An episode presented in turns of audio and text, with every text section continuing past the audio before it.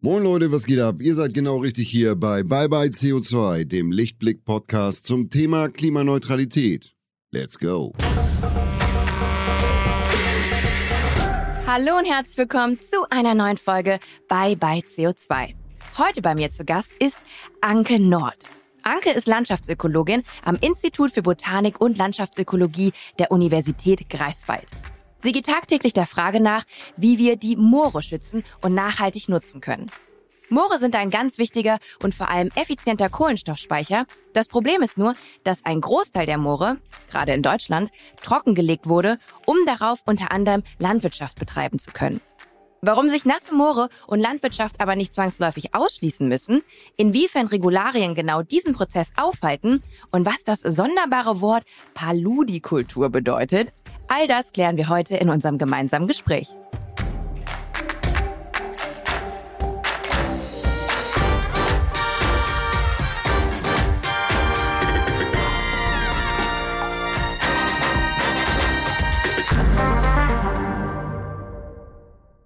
Hallo Anke, schön, dass du da bist. Hallo. Du, ich habe dich ja gerade äh, schon kurz vorgestellt, aber vielleicht noch mal ganz kurz mit deinen eigenen Worten. Wer bist du und was machst du?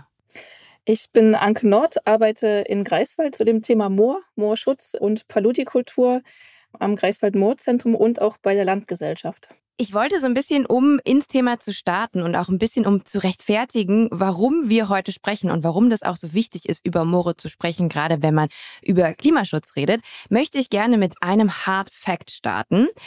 Ich habe gelesen, dass nasse Moore momentan rund drei Prozent der weltweiten Landfläche bedecken, also weltweit.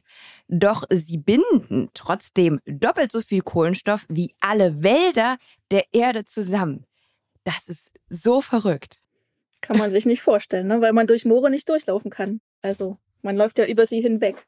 Ja, das ist ganz witzig, dass du sagst. Ähm, ich kann dir noch eine kleine Anekdote äh, von meinem Reporterinnenalltag erzählen. Ich war vor einigen Monaten im Wackelwald in Baden-Württemberg. Kennst du den? Mm -mm.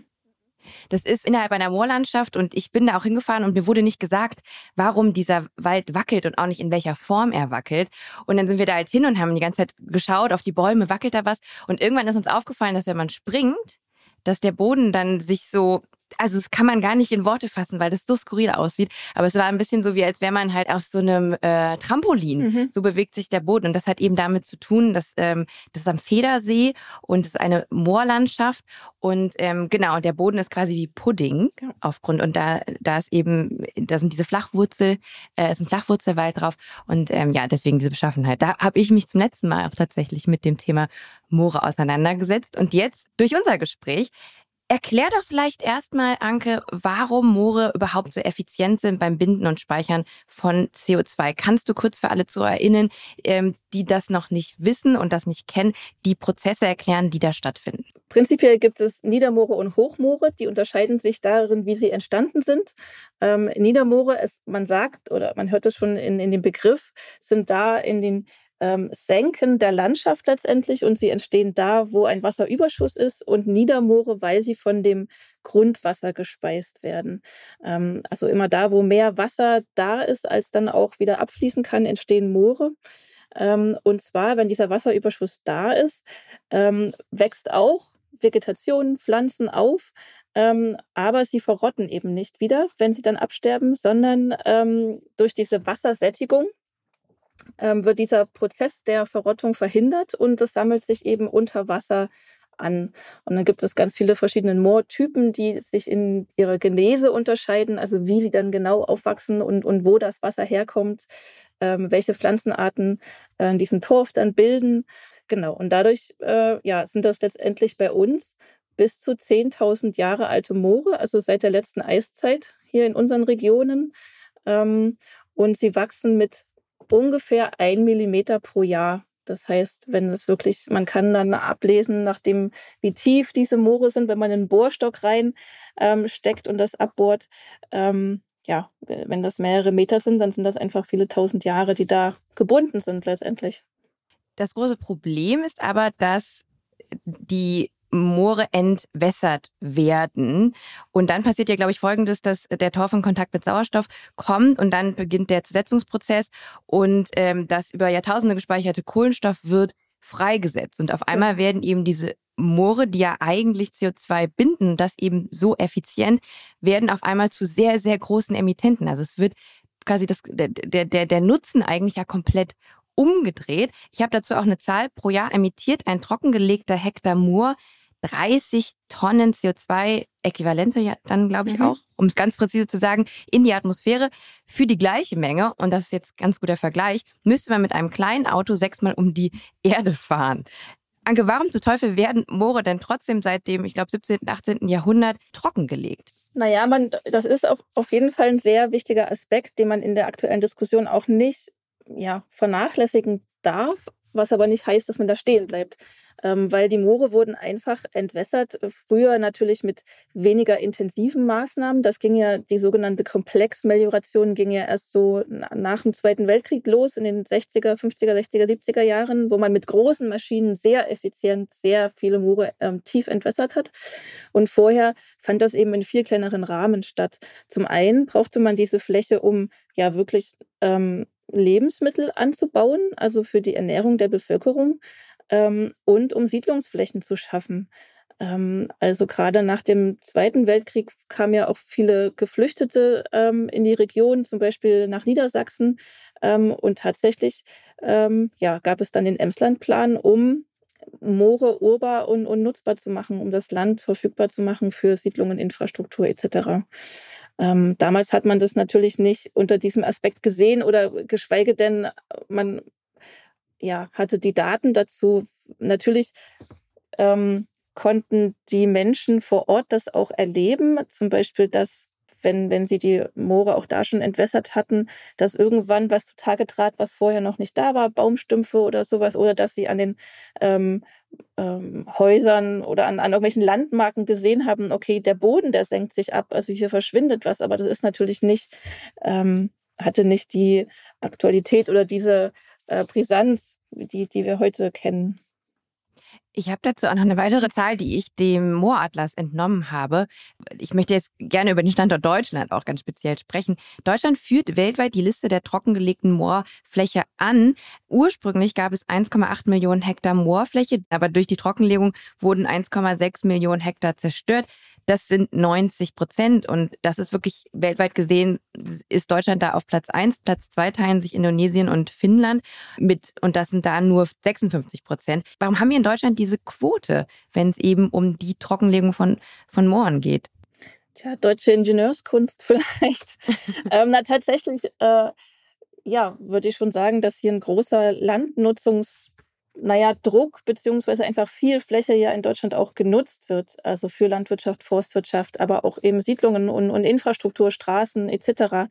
Ähm, und dadurch wurde einfach ein ganz großer Teil von diesen Mooren ähm, ja, entwässert, um sie praktisch an ähm, an die Bewirtschaftung oder an die Nutzung anzupassen. Das ist immer so ein bisschen ein Vergleich, ne? dass man hat die Moore ähm, eben entwässert, damit man auch drauf fahren kann mit großer Technik ähm, und, und Pflanzen anzupflanzen, die aber eigentlich nicht im Nassen wachsen. Also man hat den Standort Moor an eine ähm, andere Bewirtschaftung, wie man sie machen will, wie man sie kennt, angepasst. Da liegt auch viel Geschichtliches tatsächlich drin, ne? was ich irgendwie auch ganz interessant finde, weil wie du ja auch eben gesagt hast, in, in Mooren wird konserviert und die sind ja generell ein ganz gutes Archiv. Ja. Ne? Also in, in Mooren, man kennt vielleicht auch äh, den Begriff Moorleiche. Ich wusste, dass du das sagst.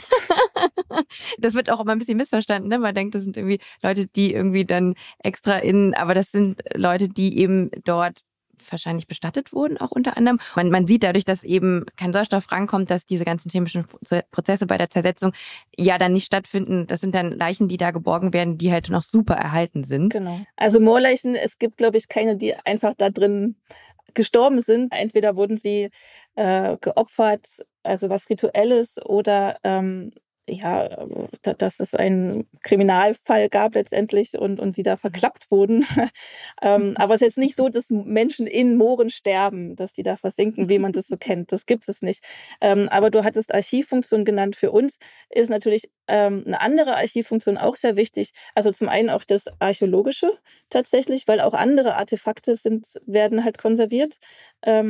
Aber auch ähm, aus dem ökologischen Gesichtspunkt her, man kann über die Pollen- und Großresteanalyse von Pflanzenmaterialien ähm, in dem Torf äh, Rückschlüsse darauf führen, wie die Landschaft früher aussah ähm, und, und welche, ah. zum Beispiel welche ähm, äh, Baumarten, Pflanzenarten in der Umgebung gewachsen sind äh, und daraus auch Rückschlüsse führen tatsächlich, wenn es dann auch wieder Änderungen gab, wo zum Beispiel große Rodungen stattfanden oder große Landnutzungsänderungen, dass auf einmal Seen und, und Wasser, also ja, Gewässersysteme verändert wurden. Das kann man auch dann daran ablesen.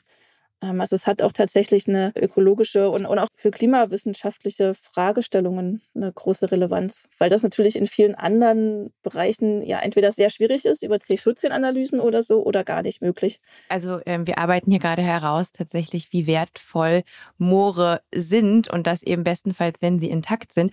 Ich möchte mit dir gleich noch genauer darauf eingehen, auch so ein bisschen, in welchem Konflikt eben Moore oder die nassen Moore mit der Landwirtschaft stehen. Bevor wir das aber tun, möchte ich eine Kleinigkeit mit dir machen und zwar zusammen die Rubrik Schnell gefragt bestreiten. Schnell gefragt. Ich stelle dir jetzt fünf schnelle Fragen und deine Aufgabe ist es, diese ganz kurz und knapp zu beantworten. Relativ einfach, oder? Ja, mal gucken, ob ich kurz und knapp hinkriege. Aber Mach dir da nicht so einen Druck. Du darfst auch gerne länger antworten. Frage 1. Ostsee oder Nordsee? Ostsee. Ostsee. Du bist auch aktuell gerade in in Greifswald an der in Ostsee. Greifswald an der Ostsee. Ich habe nicht so viel ähm, über dich privat finden können, weil oft in dieser Rubrik stelle ich dann immer Fragen, die so ein bisschen aufs, auf das Private irgendwie eingehen. Und da muss ich sagen, da, ähm, ja, da warst du für mich äh, nicht ganz so greifbar. Das versuchen wir jetzt trotzdem noch mit den äh, nächsten vier Fragen irgendwie mhm. hinzukriegen. Welches Buch hast du denn als letztes gelesen? Ähm, Gerade lese ich das Kahn-Vibe. Ähm, was spielt äh, von einer Geschichte einer Frau, die hier in Greifswald auch oder in, in dem Greifswalder Bodden aufgewachsen und gelebt hat, aufgewachsen ist und gelebt hat. Ich überlege gerade, wann ich das letzte Mal in Greifswald war, aber ich war auf jeden Fall auch schon mal am Bodden. Welches ist denn deine Lieblingspflanze? Gibt es da eine? Ähm, tatsächlich äh, mag ich große Bäume, Eichen zum Beispiel. Wenn du in 15 Jahren aus deinem Fenster schaust, was möchtest du dann sehen und was möchtest du dann nicht mehr sehen? Naja, ich möchte auf jeden Fall noch ähm, ja, lebende Bäume sehen und Insekten und äh, ja, nicht so viel Vertrocknetes, was ja gerade wieder der Fall ist. Das macht mich immer sehr besorgt höre ich da heraus, dass da, dass da sich ein Problem auch abzeichnet, dass das in 15 Jahren nicht mehr der Fall sein wird? Naja, wenn man durch die Landschaft fährt, sieht man ja auf jeden Fall schon gerade an den Bäumen sehr viele Regionen, die, also nicht so unbedingt um Greifswald drumherum, da auch, aber ähm, im Harz, im Thüringer Wald, wo einfach großflächig Bäume absterben durch diese Dürresituation. Ähm, und das ist natürlich sehr visuell auch äh, eindrücklich, äh, wesentlich mehr als kleinere Pflanzen, die man eben nicht so sieht, wenn, mhm. wenn dann ein ganzer Wald abgestorben ist und nur noch die toten Bäume dastehen. Ähm, mhm. Und was tatsächlich hier wir ganz stark auch in den Mooren sehen, ist der Wasserstand, wie stark der nach unten geht. Ähm, auch in eigentlich nassen Mooren im Sommer. Ja, das zeichnet sich noch ab als sehr, sehr großes Problem. Ja. Und ähm, gerade auch jetzt natürlich, was du sagst, ne, für, für, für die Moore essentiell wichtig. Ja. Ich habe ein Szenario für dich. Du könntest für einen Tag Bundesministerin für Landwirtschaft oh, sein. Oh, bitte nicht. Also quasi, dann würdest du mir ganz kurz vertreten und du dürftest ein Gesetz verabschieden. Gehen wir mal davon aus, dass äh, da keine Abstimmung dann dafür stattfinden muss okay. und du Abgeordnete brauchst und so weiter. Welches Gesetz wäre das? Ich würde äh, ein Klimaschutzbeschleunigungsgesetz verabschieden, in dem ganz viele Dinge vereinfacht werden. Mhm. Ähm, also gerade was so Genehmigungen angeht. Äh, naja, gut, das ist vielleicht nicht ein gutes Beispiel. Bei LNG wird das ja auch gerade gemacht, in denen dann Prüfungen nicht mehr notwendig sind, Umweltverträglichkeit und ähnliches. Aber ähm, das ist jetzt die längere äh, Antwort auf deine kurze Frage. Ähm, in, bei, bei dem Moorschutz oder bei der Umsetzung von Moorschutz ist das einfach sehr, das, der ganze Genehmigungsprozess sehr, sehr aufwendig. Ähm, ja, das ist ein, ein Teil, warum es so lange dauert alles also es ist jetzt kein großer Trost, aber auch bei anderen Themen, die wir hier besprechen, ähm, hört man oft, dass genau das der Fall ist. Ne? Ja. Es gibt Lösungsansätze, aber die ganzen Regularien und die Genehmigungsprozesse oder fehlende Förderung, da will ich gleich auch mit dir drüber sprechen, daran hakt es noch total. Und ich würde auch sagen, ähm, was ich gelesen habe, die Voraussetzungen für die Rettung der Moore sind ja eigentlich ziemlich gut. Ne? Es gibt, ähm, also ich glaube, rund 80 Prozent der weltweiten Moore sind noch intakt ja. in, und in einem natürlichen oder naturnahen Zustand. Und also du kannst mich hier korrigieren, aber wenn sie noch intakt sind, können sie doch relativ schnell wieder vernässt werden. Oder? Was Na, steht in, dem im Weg? Tatsächlich intakt heißt in dem Fall, dass sie gar nicht entwässert sind. Ähm, okay. Also der, der und das ist auch wichtig zu verstehen, dass ähm, von diesen drei Prozent, die du am Anfang genannt hattest, ist der aller, allergrößte Teil gar nicht entwässert. Ähm, das heißt, da geht es vorrangig darum, eben eine Entwässerung zu verhindern, weil es gibt viele Länder, in denen praktisch das gemacht wird, was wir hier vor einigen hundert Jahren angefangen haben. Also die kurze Antwort ist, weil einfach das äh, analog mit der ja schon mehrere Jahrhunderte äh, laufenden Entwässerung ist auch das gesamte Landnutzungssystem, unser Werteverständnis ähm, und das ganze Regelsystem drumherum auf die Entwässerung von Mooren ausgelegt. Und, und das muss halt praktisch alles angepasst werden. Also wir brauchen da einen kompletten Paradigmenwechsel in ganz vielen Bereichen. Das macht es einfach langsam.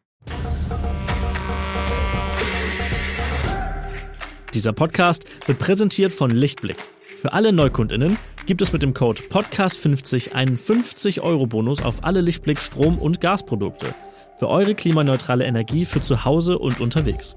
Den Code könnt ihr auf lichtblick.de einlösen. Weitere Infos dazu findet ihr in den Show Notes. Ein großer Bereich wäre die Landwirtschaft, wenn ja. ich das richtig verstanden habe. So ganz plump gesprochen, sind die Landwirtinnen schuld? Nein, sie sind nicht schuld. Sie können das auch nicht alleine lösen das, das Thema. Also die wenigsten Landwirte könnten auf ihren Flächen jetzt den Wasserstand einfach so anheben.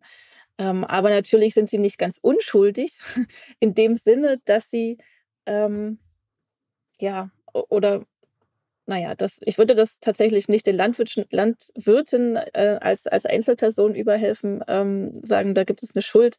Ähm, aber das System Landwirtschaft hängt doch sehr eben an der weiteren Entwässerung dieser Flächen, weil es natürlich auch mit Einkommen und, und Erträgen und, und Geld zu tun hat, die darauf generiert werden. Ähm, und die große Angst äh, darin besteht, und auch das ist die Erfahrung der bisherigen Moorschutzprojekte, die eben ähm, auch einen anderen Ansatz hatten als unbedingt Klimaschutz, ähm, dass dann keine Landnutzung, keine Landwirtschaft mehr möglich ist und damit auch kein Einkommen mehr für Landwirte möglich ist. Und das wiederum ähm, vor dem, was ich eben gesagt habe, dass dieses gesamte System ähm, also auch die, das Nutzungssystem auf die ähm, Entwässerung äh, ausgerichtet ist und, und nur da oder äh, die Landwirte das nur so kennen. Mhm. Äh, und das heißt, das andere wäre halt so ein Schritt ins äh, Unbekannte. Weil im Prinzip könnte man auch Landwirtschaft auf nassen Moorböden betreiben. Das wäre dann aber wahrscheinlich nicht quasi Lebensmittel stehen dann da nicht im Vordergrund, sondern glaube ich eher ähm, Rohstoffe, Genau. Äh, kannst du da ein bisschen drüber sprechen? Und dann kommen wir, glaube ich, auch so zu deinem Spezialgebiet. Pa da musst du mir jetzt helfen. Paludikultur, genau. sagt man. genau. Was kann man denn auf nassen Moorgebieten anbauen, theoretisch? Ähm, genau. Also ich fange mal nochmal bei Paludikultur an. Ähm, wurde auch hier in Greifswald von ja, Kollegen entwickelt äh, vor mittlerweile 30 Jahren, 20, 30 Jahren. Ähm, Palus heißt lateinisch Sumpf also die Sumpfkultur letztendlich, die Sumpfbewirtschaftung, aber das klingt ja nicht so gut, deswegen äh, hat man dann einfach den lateinischen Begriff verwendet. Ähm, und das heißt letztendlich, dass man die Moore nass bewirtschaftet und äh, mit den standortangepassten Pflanzen, die natürlicherweise in nassen Mooren ähm, vorkommen. Und das sind auch wieder unterschiedliche zu den Niedermooren, auf Niedermooren und Hochmooren, was ich ganz am Anfang schon gesagt hatte. Mhm. Ähm, das heißt, man, man schaut, okay, was ist es für ein Moor? Welche Pflanzen kommen hier natürlicherweise vor oder siedeln sich auch nach einer Wiedervernässung einfach an, ne, weil dann dieser Lebensraum wieder da ist. Ähm, und dann geht es darum, diese eben ja, zu ernten, abzufahren und weiter zu verarbeiten. Okay. Von was für Pflanzen sprechen wir da? Ich habe ähm, ein paar gefunden, äh, habe ich von manchen noch nie was von gehört. Wie zum Beispiel Rohrkolben. Doch, Rohrkolben kennst du aber bestimmt. Das ist diese Pflanze, die diesen äh, äh, schwarzen Kolben oben dran hat. Also es gibt, da gibt es ja auch die äh, lustigsten Namen dafür überall. Mhm. Ähm, Äh, na, ich nenne es jetzt nicht. Aber genau, der Rohrkolben ähm, und auch Schilf, das sind ja grasartige Pflanzen, ähm, die einfach sehr produktiv sind und in nassen Mooren ähm, oder nicht nur Mooren, die wachsen auch woanders, wo es nass ist, ähm, einfach sehr viel produzieren, also sehr viel Masse tatsächlich produzieren. Rohrkolben hat auch andere ziemlich gute Eigenschaften, um es als Baustoff, Dämmstoff zu verwenden. Ähm, es gäbe auch die Erle oder also bei uns hier in, in Deutschland als äh, Pflanze, die man forstwirtschaftlich nutzen kann. Ähm, und, und noch andere Gräser, also schon viel Gräser, ähm, verschiedene Pflanzen ähm, und auf Hochmooren eben das Torfmoos, was aber was ganz anderes ist. Ne? Ein Moos äh, ja, ist kein Gras. Ja, ich habe gesehen, dass Torfmoos quasi auch Torferde ersetzen kann, die man jetzt klassischerweise im Baumarkt kauft, wenn man irgendwie den Garten machen möchte. Und stattdessen kann man aber Torfmoos Moose genau. verwenden. Also ich hoffe, ähm, also als Hobbygärtner kann man auf jeden Fall auch schon torffreie Erde im Baumarkt kaufen, wenn man schaut. Mhm. Ähm, aber tatsächlich hast du recht, es wird noch ganz viel von dem sogenannten Weißtorf ähm, äh, im, in diesen Substraten äh, und, und ja, also man unterscheidet zwischen dem, den Substraten, die eben im Garten, also im, im kommerziellen Gartenbau an, eingesetzt werden und den, den ähm, Erden, die eben im Hobbybereich genutzt werden, die man im Baumarkt kauft. Ähm, und letztendlich ist dieser Weißtorf, besteht auch aus diesen Torfmoosen ähm, und wird eben also abgebaut in, aus Mooren. Ähm, bei uns vorrangig war das in Niedersachsen der Fall. Ähm, und ja, das äh, es sind jetzt in, in Deutschland nur noch ganz wenige Flächen. Ähm, aber in anderen europäischen Ländern ist das noch im großen Maße der Fall, also gerade im Baltikum. Und ähm, das ist einfach sehr günstig, ähm, Weißtorf zu ersetzen, dann mit diesen Torfmoosen. Funktioniert richtig gut, aber ist halt teurer ähm, weil diese, man muss praktisch die Flächen vernässen, man muss ähm, ja ein aktives Wassermanagement ein, an, einrichten, ähm, man muss die diese Torfmoose neu etablieren, man muss sie dann pflegen und irgendwann ernten und aufbereiten und das kostet einfach mehr Geld, als wenn man einfach ein ja, natürliches oder ehemals natürliches Moor abbaggert, wo, wo diese Weißtorfschicht dann einfach da ist. Mhm sind wir da vielleicht auch schon so ein bisschen im Kern des Problems, warum eben konventionelle LandwirtInnen nicht unbedingt sagen, okay, also bis gerade habe ich noch äh, irgendwie auf dem äh, trockengelegten Moorboden meinen, keine Ahnung, Weizen angebaut und äh, jetzt lege ich das wieder nass und widme mich dem Schilf und so weiter, weil einfach die Prozesse an sich vielleicht auch andere Gerätschaften ähm, gebrauchen. Die sind dann vielleicht auch komplexer, anders. Man muss sich komplett umstellen. Und dann könnte ich mir vorstellen, dass da, da müsste es ja eigentlich Hilfe und Förderung geben und die funktioniert aber nicht oder nicht gut? Genau, also zum einen ähm, ist es in, auf manchen Flächen ist es gar nicht so aufwendig, ähm, weil grundsätzlich muss man ja sagen, die Entwässerung, die, die findet ja auch ständig noch aktiv statt, indem eben ähm, über Gräben das Wasser abgeführt wird, äh, wenn es einfach über Gefälle funktioniert, was eher so in, an der Nordsee ähm, oder in, in Nordwestdeutschland der Fall ist. Äh, und ähm, hier im, im Osten sind es eher gepolderte Flächen. Das heißt, man hat einen Deich drumherum, dann steht da ein Schöpfwerk und die Gräben führen das Wasser zum Schöpfwerk und was wird von dort mit Pumpen rausgepumpt. Ähm, und der, das heißt, der erste Schritt wäre, die, die, diese Entwässerung zu stoppen, aktiv, also dass eben nichts mehr, ähm, dass man das Wasser wieder zurückhält. Äh, in, in vielen Flächen würde das schon ausreichen. Und dann gibt es aber Flächen, wo man aktiv ja auch zuwässern muss ähm, und, und natürlich auch die, die Fläche ähm, baulich anpassen muss. Das heißt, man hat da einfach einen hohen Aufwand erstmal. Ähm, man braucht, wie du schon gesagt hast, angepasste Technik, mit der man dann darauf fahren kann. Man muss erstmal die Bestände neu etablieren, zum Teil. Ähm, also, wo, wo halt vorher, ja, du hattest Weizen gesagt oder Mais wächst, dass man dann da Rohrkolben zum Beispiel anpflanzt. Das heißt, man muss das Pflanzgut kaufen. Man muss dann gucken, dass es nicht äh, von Kranichen oder anderen Gänsen etc. Mhm. wieder rausgezogen wird, weil es lecker schmeckt. Also ähm, und, und dann muss man praktisch ja, sich diese, diese ganze Bewirtschaftung umstellen. Und da ist einfach eine große Unsicherheit da, weil, weil keine Erfahrung oder wenig Erfahrung damit ähm, verfügbar ist. Also zunehmend gibt es für Schilf Werbung, Schilf Das, das Ernten von Schilf ist ja auch eine traditionelle Nutzung, tatsächlich, die es auch schon sehr lange gibt für, für die Rohrdächer, Reddächer, die ja, in, ja. In, an der Küste schon sehr verbreitet sind. Ähm, und die, diese Mischung trägt dazu bei, dass die Landwirte jetzt nicht Juhu schreien. Auf der anderen Seite gab es bisher auch nicht so gute Förderungen, aber das passt sich gerade an. Also tatsächlich gibt es, die Bundesregierung hat ja auch mit dem Aktionsprogramm natürlicher Klimaschutz 4 Milliarden Euro und 1,2 Milliarden für ähm, dann den Moorschutz bereitgestellt. Das muss natürlich aber noch gut kanalisiert werden, weil nur weil das Geld irgendwo liegt, kommt es noch nicht bei den Landwirten an. Und dann sind wir wieder bei dieser mhm. Bürokratie oder bei diesem Verwaltungsaufwand. Ähm, da müssen praktisch ja ähm, Richtlinien geschrieben werden. Da müssen die Landwirte Anträge stellen. Also das ist halt doch recht aufwendig. Aber ähm, es gibt zunehmend die Nachfrage danach und Landwirte, gerade die Pioniere, die warten darauf, dass sie da gute Förderung bekommen, weil die wollen starten. Die haben nicht mhm. genug Eigenkapital, um, oder es ist einfach so eine große Unsicherheit, aber mit guten Förderoptionen würden die ja loslegen. Und da ist es auch wichtig, ähm, eben die Pioniere zu unterstützen und nicht mit, mit, mit dem, der auf jeden Fall dagegen ist und immer dagegen bleiben wird, mit dem zu diskutieren. Also dann, ähm, genau. Glaubst du, das könnte dann so ein bisschen einen Dominoeffekt haben oder eben einen positiven Effekt haben, wenn die Pioniere quasi unterstützt werden, anfangen, dann quasi andere LandwirtInnen sehen, dass die davon auch wirtschaftlich total profitieren? Das kann man auch auf andere äh, wirtschaftliche Zweige aktuell total abbilden ähm, und dass da durch dann quasi dann auch die, das angestoßen wird und, ähm, und das eben die Veränderung in der Landwirtschaft auch ein bisschen vorantreibt. Genau, das, das ist genau so. Also die Pioniere, die haben eben jetzt diese die brauchen wir, weil sie haben diese Vorbildfunktion. Ist ja jeder Mensch anders. Der eine geht gerne voran und macht was Neues, Innovatives einfach und andere warten erstmal und, und schauen sich das an und wenn sie sehen, okay, das funktioniert, ähm, dann machen sie das auch.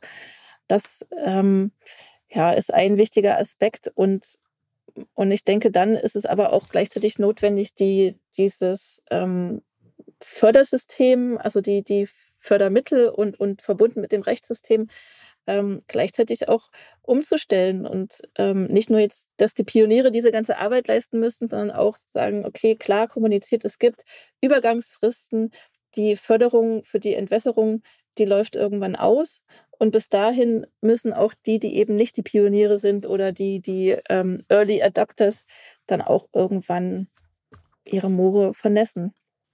Was ich auch noch gelesen habe, ähm, dass Landwirtinnen momentan EU-Subventionen bekommen, die sie dann nicht weiter beziehen könnten, wenn sie ihr Land wieder vernässen. Also quasi gibt es Subventionen, die aber eher eben in gestrigen Denkweisen angesiedelt sind, die quasi das auch nochmal unmöglich machen, dass eine Umstellung passiert, weil dann quasi die Gelder gestrichen werden. Also das ist ja absolut kontraproduktiv. Genau, das hat sich jetzt mit der neuen ähm, europäischen, äh, es gibt ja immer diese Förderperioden, die sind immer sieben Jahre, da ist jetzt gerade die neue losgegangen, ähm, sogenannte GAP, gemeinsame Agrarpolitik ähm, Förderperiode. Das hat sich jetzt ein bisschen verbessert. Das heißt, dass Palutikulturen auch erstmal grundsätzlich beihilfefähig sind. Ähm, trotzdem noch zum Teil mit einem bürokratischen Mehraufwand, aber das ist schon wesentlich besser, als es vorher der Fall war, weil zum Beispiel die Landwirte sind da ja auch einem großen Druck ausgesetzt. Also sie müssen nachweisen, dass sie bewirtschaften. Ähm, und wenn dann zum Beispiel mal ein Jahr ist, in dem es so nass ist, weil es auch einfach viel geregnet hat, dass sie da nicht drauf fahren können, dann riskieren sie halt, dass sie ihre gesamte Förderung verlieren. Und natürlich mhm. würde ich als Landwirt dann auch sagen, okay, ich lasse die Finger davon, weil mir so ein Sanktionsrisiko dann, ähm, äh, unter dem ich dann stehe. Und aber gerade bei dem, bei dem unberechenbaren Wetter, was ja auch wieder klimabedingt ist, ist es doch auch total falsch, ist quasi auch so zu, zu berechnen, oder? Genau, das ist halt das, die grundsätzliche Stellschraube, die angepasst werden muss, dass es bisher für die entwässerungsbasierte Nutzung weiterhin Subventionen gibt. Ähm, und dazu gibt es auch Förderungen, die ist gar nicht, ähm, also die macht keinen Unterschied, oder das ist das ist der Grund, ähm, die Grundlage, weswegen es da diese Schwierigkeiten gibt. Es macht keinen Unterschied, ob man auf einem organischen, also auf einem Moorboden wirtschaftet oder auf einem Mineralboden. Aber die ähm, Umstände auf einem auf einem Moorboden sind ja ganz andere. Das heißt, im Umkehrschluss gibt es eben Förderungen, zum Beispiel auch Ökoprämien oder für bestimmte Naturschutzsachen, also die ökologisch auch wertvoll sind. Ähm, die werden aber nicht, die sind nicht gekoppelt an einem Wasserstand äh, in dem Moor. Das heißt, man kriegt, die, man kriegt diese Prämien, obwohl das Moor tief entwässert ist und damit eben diesen Klimaschaden hat und, und auch andere ökologische negative Effekte. Ähm, weil man zum Beispiel einen Blühstreifen anlegt, sage ich jetzt zum Beispiel mal, ne? oder mhm. weil man ökologisch wirtschaftet. Ähm, und das macht es halt so kompliziert, dass man eigentlich überall, ähm, ich nenne das, oder man kann das more Mainstreaming nennen, man muss eigentlich in allen verschiedenen Bereichen gucken, wo behindert das eben die Umstellung auf organischen Böden. Ähm, und wie kriegt man das da angepasst? Ähm, weil natürlich sagst du schon, dass das ist total kontraproduktiv und wenn ich als Landwirt dann nicht die Notwendigkeit habe, aus diesem Druck heraus mich zu ändern, ja, dann mache ich das natürlich auch nicht. Also das mhm. kann ich schon sehr gut nachvollziehen. Und ich höre auch ein bisschen heraus, ich meine, es ist ja super individuell, wie ein Boden jetzt halt hier irgendwie äh, 15 Kilometer weiter ist, als einer, der 500 Kilometer weiter ist, auch wenn es technically ein nasser Moorboden ist, äh, auf dem Landwirtschaft betrieben werden muss. Und wahrscheinlich kommt man da nicht hinterher, quasi diese Standorte alle super individuell zu betrachten und anhand dessen dann eben Förderungen, Regularien etc. festzulegen? Es gäbe schon Möglichkeiten. Ähm, also, dass praktisch eine Moorbodenkarte hinterlegt ist. Ähm, mhm. Und weil es sind ja auch ganz viele andere flächenbezogene Daten in, in diesem System der, der Förder, des Förderrechts hinterlegt. Ähm, und zu sagen, okay, auf die, da wo in der Karte dann Moorboden ist, dann muss man vielleicht nochmal gucken, ist der noch da? Weil es gibt ja auch Regionen, da ist der Moorboden einfach schon weg, weil das ganze CO2, der ganze Kohlenstoff oxidiert ist. Ähm, und wenn das der Fall ist, dann äh, greifen manche Förderungen eben gar nicht, weil sie, mhm. weil sie nicht an den Wasserstand gebunden sind. Oder umgedreht, es muss eine Kopplung an einen hohen Wasserstand geben oder eine hohe, äh, ja, an das Tolerieren eines hohen Wasserstandes letztendlich, weil manchmal ist es de facto äh, trotzdem trocken, obwohl man eigentlich die Voraussetzung geschaffen hat, dass ähm, das Moor wieder nass sein könnte. Wenn es dann nicht regnet oder nicht genug Wasser anströmt, dann ist es trotzdem trocken. Und da kann dann der Landwirt nichts dafür, weil der würde ja das Wasser da behalten, wenn, wenn es da wäre. Das ist natürlich auch noch eine Schwierigkeit. Mhm. Ich habe auch noch was total Verrücktes gelesen, weil wir eben über Schilf gesprochen haben. Also, obwohl Schilf eine an die Verhältnisse angepasste Nutzpflanze ist, werden für den Anbau keine Direktzahlungen gewährt, denn sie gilt in Deutschland nicht als Agrarpflanze. Denn ab 100 Quadratmetern gilt eine Schilffläche in Deutschland als Biotop und fällt damit unter das Bundesnaturschutzgesetz und das eben die Bewirtschaftung verbietet. Genau, das, das ist ja auch ganz schön, ja, ganz schöner genau. Quatsch irgendwie. Also es hat natürlich auch gute Gründe, warum das so gemacht wird, eben damit es nicht zu diesem Verlust von von so, solchen Habitaten und, und äh, mhm. besonderen Biotopen kommt. Das ist ja, da kommt das ja her. Ähm, aber natürlich jetzt behindert uns, uns das tatsächlich mit der Etablierung ähm, von Plurikultur. Ähm, und es gibt aber Ansätze, wie man das wie man damit umgehen kann. Zum Beispiel, indem man sagt, wenn es etablierte Bestände sind, um sie zu bewirtschaften, dann unterliegen sie eben nicht dem Biotopschutz und also nicht dem Bundesnaturschutzgesetz und können trotzdem bewirtschaftet werden. Ähm, und da brauchen wir auch noch ja, ähm, Weiterentwicklungs- und, und auch Forschungszeit, ähm, um rauszufinden, wie könnte denn so eine Systeme, gerade wenn man sie ein bisschen größer denkt, ähm, aussehen, damit man eben auch Arten damit befördert, die, die da ihren Lebensraum haben, ähm, indem man zum Beispiel auch mal Streifen stehen lässt, dann hat man sogenanntes Altschilf und damit halt wieder andere Vogelarten, die da brüten. Mhm. Ähm, also es gibt da Ansätze, aber das zeigt einfach, wie äh, komplex es ist, so ein neues Nutzungssystem oder, oder neue Ansätze da zu integrieren, weil das einfach ein Riesen, ein Riesensystem ist, wo an ganz vielen Stellschrauben das äh, ja notwendig ist. Mhm. Du hast ja auch gerade selber gesagt, es gibt Hoffnung und die Bundesregierung hat Pläne. Ähm, Im Oktober 2022 hat das Bundesministerium für Umwelt, Naturschutz und nukleare Sicherheit eine nationale Moorschutzstrategie verabschiedet. Ähm, das Ziel ist, die Regierung will bis zum Jahr 2030 die jährlichen CO2-Emissionen aus Moorböden um 10 Prozent, also ich glaube, das ist dann umgerechnet ähm, 5 Millionen Tonnen CO2-Äquivalente, reduzieren. Und dafür soll es, das, das hast du ja gerade eben erwähnt, finanzielle Unterstützung geben. Dann stehen auf europäischer Ebene aktuell für Landwirte verschiedene Programme ähm, der EU Agrar- und Strukturförderung zur Verfügung. Wie glücklich bist du denn über diese ganzen positiven Neuerungen und wo sagst du, gibt es definitiv noch Verbesserungspotenzial? Ja, also die nationale Moorschutzstrategie, du hast es gerade gesagt, äh, 10 Prozent, also 5 Millionen Tonnen CO2, die der jährlichen Emissionen, die bis 2030 eingespart werden sollen.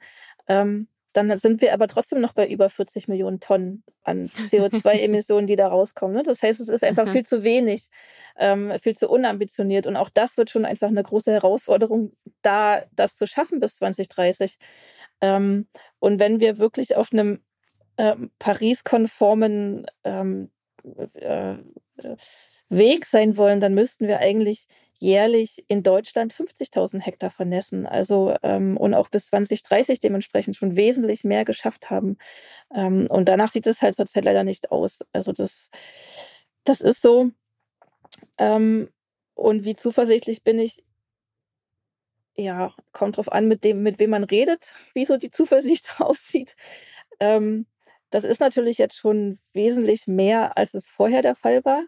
Ähm, also auch die Aufmerksamkeit eben in Nicht-Fachkreisen zu dem Thema Moor, was ja auch dazu beiträgt. Ähm, und ich denke schon, dass jetzt irgendwann mal der Knoten platzt, dass, es, dass wir damit in die Fläche kommen. Und deswegen, oder das war ja auch die Idee, überhaupt Paludikultur zu entwickeln, zu sagen, okay, diese Moore müssen nass, wir können sie aber nicht, wie bisher, ähm, aus Naturschutz, mit Naturschutzzielen eben komplett aus der Nutzung nehmen, weil da wirtschaften Landwirte drauf, da werden, da, da wird Familieneinkommen generiert, etc. Ähm, das gilt für Deutschland, aber das gilt auch noch viel mehr für viele andere Regionen in Europa, wo es nicht so eine gute Förderung dann auch gibt ähm, und, und weltweit. Ähm, und okay, wie kriegt man eben eine Bewirtschaftung hin, die dann halt dieses Einkommen, die Wertschöpfung auf der Fläche erhält? Das war ja die Idee, dann sich diesem Konzept zu, oder dieser Entwicklung zu widmen. Ähm, und damals, vor über zehn Jahren, als ich damit angefangen hat, hat Hans Josten mal gesagt, der das mitentwickelt hat. Ähm, der auch den Namen Paludikultur genau, gegeben hat, ja. Mhm. geprägt mhm. hat. Ähm, gut, in, in zehn Jahren haben wir das in der Praxis und wenn nicht, dann hören wir auf damit. Und dann ihn dann auch mal gefragt, du Hans, äh, ja, es ist noch nicht in der Praxis ange angekommen, aber aufhören geht auch nicht so richtig, oder? Und das heißt, das zeigt so ein bisschen, wie, je tiefer man damit einsteigt, desto, desto mehr Details und Hürden steht man. Ähm, genau, aber jetzt gibt es auch einfach wesentlich mehr oder die Menschen, Fachleute, Experten, Institutionen, die sich eben damit beschäftigen, werden ja auch so langsam mehr. Ähm, und, und dadurch hoffe ich, dass es sich dann exponentiell irgendwann ähm, beschleunigt, um Paludikultur in die Praxis zu bringen und auch die Landwirte ähm, das als tatsächliche Alternative mittelfristig ansehen. Ja. Was lässt dich denn immer noch Hoffnung haben und warum bleibst du dabei und hörst jetzt nach deinen zehn Jahren nicht auf? Ja, gute Frage. Äh, noch habe ich Hoffnung, dass wir das hinkriegen. Und äh, also wir haben ja keine Alternative so richtig. Wir müssen damit irgendwie vorankommen. Ähm, und es wird auch Landwirte oder Flächeneigentümer geben, die sagen, das ist mir zu aufwendig, dann gehe ich hier raus aus der Nutzung oder ähm, ich vernässe die Flächen und, und eine Option wäre dann auch sozusagen die Klimaschutzleistung nur zu bezahlen, ohne dass dann noch drauf gewirtschaftet werden muss. Ähm, das ist natürlich auch möglich und, und tatsächlich ja, gibt es da auch auf dem nicht nur vom Staat bereitgestellte Mittel, sondern eben auch mittlerweile vom Markt her Ansätze, wie man diese Klimaschutzleistung verkau verkaufen kann. Also es ist mehr das Potenzial von Mohren, das du da siehst und weil meine Frage wäre, ob du auch ein bisschen eben, weil du gesagt hast, es gibt ja auch LandwirtInnen, die da sofort mitmachen würden und quasi ähm, Pionierarbeit leisten würden. Ist es das mehr, was auch, wahrscheinlich ist es ein Zusammenspiel, ne, dass man auf jeden Fall als jemand wie du weiß, wie viel Potenzial in den Mooren steckt ähm, ähm, fürs Klima und dann aber auch sieht, dass viele Leute eben auch mitmachen möchten. Ja. Ja, die meisten möchten mitmachen, weil sie keine andere Alternative haben tatsächlich. Aber das ist ja okay, also fair enough. Das, äh, mhm. Und letztendlich ist es so ein bisschen, okay, wir haben die Herausforderung angenommen, jetzt müssen wir, jetzt wäre es auch wichtig, damit weiterzukommen. Und es ist ja auch total spannend, also zu sehen, okay, wie kriegt man das eben jetzt wirklich in die Fläche, wie kriegt man die Fragen gelöst. Ähm, mit, mit Forschungsprojekten, aber auch einfach mit der Erprobung in der Praxis und, und mit dem Umgehen von diesen ständigen Herausforderungen, die einem dann da begegnen. Also das Ihr solltet auf jeden Fall da ganz, ganz, ganz doll dranbleiben. Und ich wünsche euch in langen Atem viel Erfolg, ähm, auch jetzt dann für die nächsten zehn Jahre, ähm, die ihr euch vor allen Dingen für Paludi-Kultur einsetzt. Wir sind damit am Ende unserer Podcast-Aufzeichnung angekommen und ganz am Ende gibt es immer noch eine Abschlussfrage. Ein anderer Gast hat für dich eine Abschlussfrage dargelassen und die kommt heute von David Löwe. Er ist Mitgründer von Everdrop. Vielleicht hast du schon mal mit einem ähm, nachhaltigen Putzprodukt von Everdrop äh, mal dein Fenster sauber gemacht und David möchte gerne von dir Folgendes wissen. Es ist gar nicht mal eine Frage, sondern mehr eine Aufgabenstellung. Und zwar sollst du ein bis drei Dinge nennen, die du in deinem persönlichen Alltag äh, nachhaltig umstellen konntest. Also quasi so Nachhaltigkeitshacks, die du jetzt äh, den Zuhörenden mitgeben kannst. Ich glaube, es ist dem auch ein bisschen geschuldet, dass er ja auch eine Lösung gefunden hat, eben Nachhaltigkeit im Alltag zu praktizieren, wenn es darum geht, wie gesagt, ein Fenster zu putzen. Und genau, deswegen ist jetzt die Aufgabenstellung für dich, ähm, ein paar Dinge zu nennen, die du vielleicht in deinem Alltag anders machst. Okay. ähm, da richtest du dich erstmal auf. ja, naja, ich fahre einfach viel Fahrrad. Das ist ja in Greifswald aber auch nicht so schwer, weil alles nah beieinander ist. Ähm, ich, ich vermeide zu fliegen. Ähm, wir sind wir äh, versorgen uns über die lokalen Solavis mit äh, Essen, was hier direkt angebaut wird. Ähm, und ich lebe mit meiner Familie auf ziemlich engem Raum. Äh, ich denke, dass, ja, ich, ich hoffe, dass damit unser Fußabdruck nicht so sehr groß ist. Das ist schon aber auch ein Anliegen. Oder passiert das einfach automatisch, weil also manche Dinge passieren nicht automatisch, aber ich denke, das hängt schon mit dieser Grundhaltung zu ab, möglichst wenig äh, oder den, den, den Fußabdruck wo es geht, zumindest zu reduzieren. Mhm. Wir haben in der ersten Staffel bei, bei CO2 immer mit unseren GästInnen am Anfang des Interviews den CO2-Fußabdruck ausgerechnet. Das kann man ja quasi, jetzt natürlich nicht ganz genau, aber ähm, anhand von so ein paar Fragen dann auch äh, mhm. mal so skizzieren. Und das war auch, ich habe das auch selber gemacht ähm, zu Beginn der, der, der Staffel und so. Und da, also ich reise halt ähm, viel für die Arbeit und so. Und ähm, das war für mich schön, das mal visualisiert zu haben. Und ich merke auch, am Anfang habe ich sehr viel immer wieder Entscheidungen dann nochmal in dem Moment hinterfragt. Gesagt, ah, muss ich jetzt irgendwie mit meinem Auto das machen oder kann ich es auch mit den Öffentlichen oder mit dem Fahrrad machen? Und merke aber immer mehr, dass man ähm, dann irgendwann so reinkommt, dass man nicht noch aktiv diese Entscheidung trifft, sondern das automatisch macht. Mhm. Und ähm, weil man sich einfach besser dabei fühlt. Also ich habe ein ja, fühl, also ich fühle mich besser und zufriedener. Und das ist aber gar keine bewusste Entscheidung, es passiert unbewusst. Ja. Ja, ich gehe auch nicht gerne einkaufen jetzt in den normalen Supermarkt, weil ich dann immer so unzufrieden bin, wo, wo das alles ja. herkommt. Und ähm, naja. Und ähm, das wollte ich dich gerade fragen, weil du noch ein Wort genannt hast, als du gesagt hast, dass ihr euch äh, lokal versorgt und da hast du ein Wort genannt, das kannte Sola, ich nicht. Solavis, also solidarische Landwirtschaft, äh, Landwirtschaften. Ah. Ähm, mhm. Also wo praktisch regional Lebensmittel erzeugt werden, aber nicht auf dem freien Markt verkauft werden, sondern man kauft, man, man ist für ein Jahr, hat einen Vertrag und ähm, alles, was ähm, produziert wird, wird auf die Ernteteiler, so nennen sich dann alle, die mit dabei sind, aufgeteilt. Das heißt, natürlich in guten Jahren ist das dann richtig viel. Also bei uns in dem Fall bei uns ähm, Gemüse äh, und, und dann auch nochmal ähm, Brot und Milch und Fleischprodukte. Ähm, und natürlich aber wie in den jetzt im Frühjahr, wenn einfach es sehr trocken ist, dann wächst auch auf dem Gemüseacker sehr wenig und dann ist das auch mal ein bisschen weniger und dann kriegen halt alle ein bisschen weniger. Ähm, aber es ermöglicht eben auch den, den ähm, Gemüsegärtnern da mit Mindest ähm, und erträglichen ja, Arbeitsbedingungen zu wirtschaften und nicht darauf ähm, oder nicht Angst haben zu müssen, dass sie dann ihr Gemüse, was sie mühsam produziert haben, ähm, auf dem Markt loswerden zu müssen, zu dann zum Teil ja niedrigen Preisen. Mhm. Das schreibe ich mir direkt mal auf. Das würde ich gleich mal nachgucken. Solavis. Anke, du hast jetzt die Möglichkeit, einem anderen Gast, einer anderen Gästin eine Frage mitzugeben. Ich kann dir leider nicht sagen, wer das sein wird, ähm, aber ich werde diese Frage dann an diese Person stellen. Okay, das muss ja natürlich was mit Mooren zu tun haben. natürlich. ähm, äh, okay, vielleicht landen wir dann wieder bei der Moorleiche und, und meine Frage wäre, ähm, wann warst du zum letzten Mal an einem Moor und wie hast du dich dabei gefühlt? Okay, das werde ich so weitergeben. Da bin ich auch gespannt.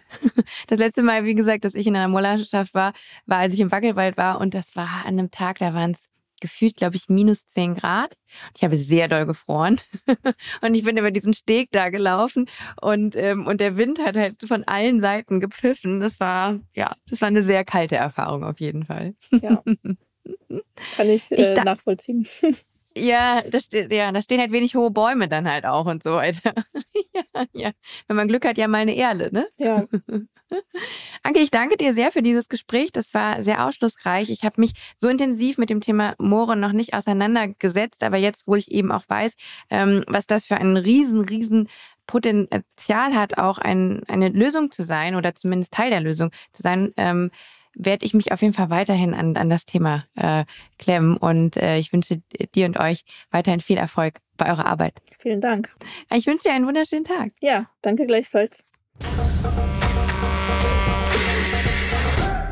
Liebe HörerInnen, am Beispiel der Moore sieht man, wie ich finde, nochmal sehr gut, was passiert, wenn wir in ökologische Prozesse eingreifen. Plötzlich wird aus einem sehr gut funktionierenden Kohlenstoffspeicher, dem Moor, genau das Gegenteil. Ein schlimmer Großemittent. Pro Jahr emittiert ein trockengelegter Hektar Moor 30 Tonnen CO2.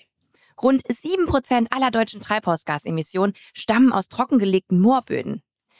Was lehrt uns das? Wir müssen die Ökologie im Gleichgewicht halten und uns wieder darauf berufen, wie die Dinge in ihrem Ursprung waren. Das war Bye Bye CO2, der Lichtblick Klima Podcast. Uns gibt's jeden zweiten Dienstag neu. Damit du in Zukunft keine Folge mehr verpasst, abonniere am besten sofort diesen Kanal.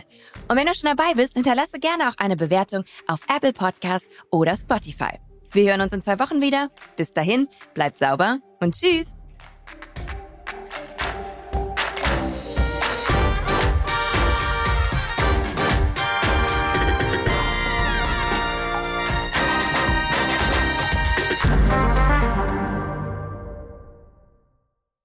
Eine Produktion von Podstars für Lichtblick.